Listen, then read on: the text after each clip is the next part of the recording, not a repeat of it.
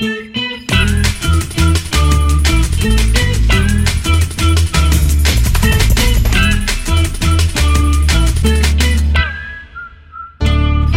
à tous, nous nous retrouvons pour un nouvel épisode de Un jour un débat. Aujourd'hui, nous allons parler éolien offshore. Nous accueillons donc Monsieur Baudet, spécialiste dans le développement de l'éolien offshore. Bonjour. Nous avons également le plaisir de recevoir Monsieur Doré, membre de l'association Prosimar. Est-ce que vous pouvez nous présenter cette association et euh, sa spécificité dans le paysage des éoliennes euh, offshore? Je ne vais pas vous parler de Prosimar, je vais vous parler du collectif Défense de la mer. En fait, euh, sur la presqu'île de Guérande, euh, nous sommes un certain nombre d'associations à avoir constitué un collectif dès 2010 pour contester un peu le projet d'éolien en mer. Et vous, Monsieur Baudet, quel est votre lien avec l'éolien offshore? Mon lien avec l'éolien offshore. Euh, J'ai été amené à participer à différents projets éoliens, notamment en Finlande. Par la suite, j'ai eu l'occasion d'aider au lancement des projets éoliens en France, euh, notamment le développement du projet de Saint-Nazaire. D'accord. Euh, maintenant, je voudrais savoir, est-ce que vous considérez l'éolien offshore comme une énergie verte?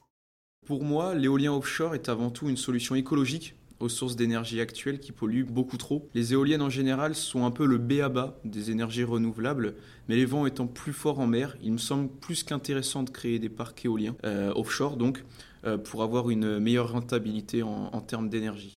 Et vous, qu'en pensez-vous, Monsieur Doré, sur cette question? Euh, ce qui est pertinent, c'est pas de savoir si c'est vert ou pas vert ou ainsi de suite, c'est de savoir est-ce que ça répond au problème. Sachant que le principal problème de la production d'énergie, c'est que l'énergie ne se stockant pratiquement pas, il faut qu'à tout instant, la production soit égale à la consommation. Quand on parle des énergies renouvelables, il faut distinguer par exemple l'hydraulique, qui est une énergie renouvelable et pilotable, et l'énergie éolienne ou solaire, qui est une énergie euh, intermittente. Le choix de s'appuyer sur l'éolien ou le solaire, c'est une évolution très forte en ce sens que les éoliennes terrestres, il y en a 10 000 en France. Les, toitures équipées de panneaux solaires, il y en a je ne sais combien. Et le principal problème, c'est que tout cela, c'est donc de mettre en communication un très grand nombre de centres de production avec un très grand nombre de centres de consommation. D'accord. Euh, maintenant, on va passer à une autre, euh, une autre partie.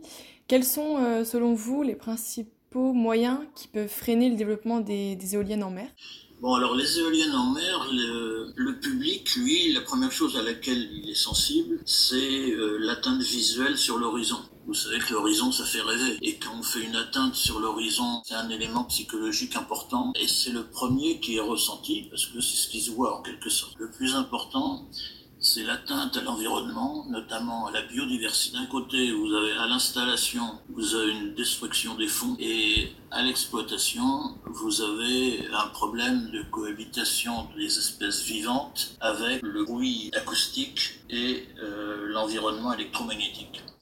D'accord. Et euh, par rapport à ça, euh, quelles sont vos motivations vis-à-vis de la lutte contre l'éolien offshore Enfin, En fait, actuellement, il y a d'autres projets euh, qui sont en cours et euh, comment, euh, comment vous voyez cela? Ma première motivation, c'est l'absurdité intellectuelle de développer ce genre de truc en France. Je parle pas des pays qui sont, par exemple, à production d'électricité à base de charbon, où là, faut qu'ils trouvent des solutions pour remplacer le charbon. Mais nous, en France, on a 90% de production électrique décarbonée, et pour des raisons purement idéologiques et qui me paraissent être euh, une insulte à l'intelligence. On veut installer, faire comme les Allemands ou l'Europe du Nord, des, des types de production d'énergie dite renouvelable intermittente, alors que euh, ça n'a pas sa place en France. Encore une fois, je peux comprendre vos arguments, qui sont tout à fait légitimes. Mais cela ne suffit pas à arrêter un projet en développement dont les attentes sont nombreuses. Je tiens également à rappeler que dans ces projets, il n'y a pas l'intention de s'accaparer des territoires ni d'encombrer ou de nuire au quotidien des citoyens. Il s'agit là de trouver diverses solutions possibles pour lutter contre le réchauffement climatique. Nous sommes entrés dans une phase où le phénomène climatique est irréversible. D'accord. Maintenant, on va prendre le cas euh, du projet de, de Saint-Nazaire. Est-ce que vous pensez qu'une annulation euh, du projet euh, aurait pu être envisagée? Alors, euh, la solution, nous, qu'on avait préconisée, parce qu'on savait très bien qu'il n'y aurait pas de renoncement à ce projet au départ, c'était de l'éloigner, non pas pour un aspect purement visuel, mais euh, pour une alternative à ce projet qui a été complètement bâclé dans son étude. Il faut savoir que le banc de Guérande, c'est un banc rocheux en calcaire et euh, qui a été sculpté pendant des siècles par les déferlantes euh, des, tempêtes de sud-ouest. Et donc, le banc de Guérande, sa surface, c'est une surface tout à fait, euh, comment dire, euh, vallonnée. Ce sont des, comme il y a un relief, euh, c'est un endroit extrêmement riche au niveau des fonds parce que, évidemment, il y a deux aspects qui comptent. Le premier aspect, c'est que la profondeur est relativement faible, donc il y a de la photosynthèse. Donc s'il y a de la photosynthèse et puis euh, du relief, il y a une certaine richesse euh, d'algues et ainsi de suite. Et donc euh, ce qu'on est en train de détruire à la base, c'est un écosystème qui a une richesse en biodiversité importante. Finalement, un recours a, été réalisé récemment pour le projet de Saint-Nazaire. Où en êtes-vous actuellement? Le premier recours qu'on a fait, c'était en 2010 euh, au moment de l'appel d'offres. Mais un appel d'offres n'étant pas une décision, on ne peut pas la contester. On ne peut contester que des décisions. Donc la loi sur l'eau, tout ce qui est, euh, comment dire, tout ce qui concerne l'environnement, euh, les études d'environnement et ainsi de suite, et tout ça, scientifiquement, on ne peut rien prouver, donc on peut raconter n'importe quoi. Et euh, c'est un peu ce qui s'est passé. L'occupation du domaine public maritime, bah, euh, c'est de savoir est-ce qu'on euh, a le droit, pour, dans le cadre de l'intérêt général, de donner l'occupation d'un domaine public maritime de 80 km dans le cadre de Saint-Nazaire, au détriment des pêcheurs qui seront interdits de pêche, hein, quoi qu'on en dise. donc le, point essentiel, c'est l'autorisation d'exploiter, qui date d'avril 2012. Et l'autorisation d'exploiter, c'était en fait le résultat de l'appel d'offres. Et c'est là-dessus qu'on s'est battu le plus. Donc euh, la seule chose qu'on a retirée euh, de toutes ces démarches administratives, c'est juste de faire reconnaître par le Conseil d'État que nos associations sont bien, ont bien intérêt à agir, c'est-à-dire que les gens que nous représentons, ils sont concernés. Par contre, euh, sur le fond, le principe, les procédures, ainsi de suite, tout ça, ça a été, ça a été balayé. Et vous, Monsieur Baudet? Qu'en pensez-vous de ce recours A-t-il lieu d'être?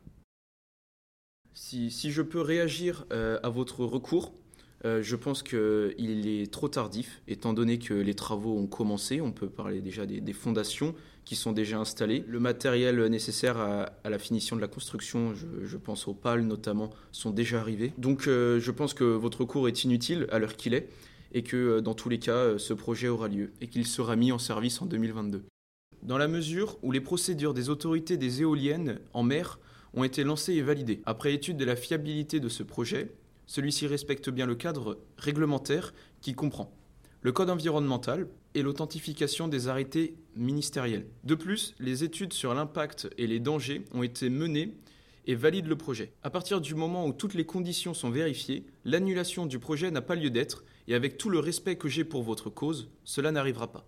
Le gouvernement a déjà mis un point d'honneur sur les éoliennes offshore, notamment avec la mise en chantier de six parcs éoliens en mer. Et pour arriver à empêcher le développement d'un projet, il faut des arguments solides et valables qui prouvent une transformation profonde de la planète. Ce que M. Doré en face de moi est incapable de démontrer, sinon en se basant sur des études partielles, partiales et non scientifiques. Par contre, je peux vous dire que, étant donné l'urgence climatique auquel on doit faire face, avoir recours aux énergies renouvelables paraît plus qu'important si on veut endiguer le réchauffement climatique, car les experts du GIEC nous disent qu'il faut agir dans l'immédiat. Merci à vous, Monsieur Baudet et Monsieur Doré, pour euh, vos réponses à nos questions et à votre professionnalisme euh, sur ce sujet. Merci à vous pour l'accueil, c'était euh, c'était un plaisir. J'espère avoir répondu à toutes vos questions et j'espère avoir l'occasion de revenir sur votre plateau. Au revoir. Vous pouvez remarquer que l'éolien offshore, c'est un sujet très controversé Aujourd'hui, de nouveaux projets sont en cours, donc on n'en a pas fini sur ce sujet. On se retrouve donc la semaine prochaine pour un nouvel épisode sur un nouveau sujet. Merci.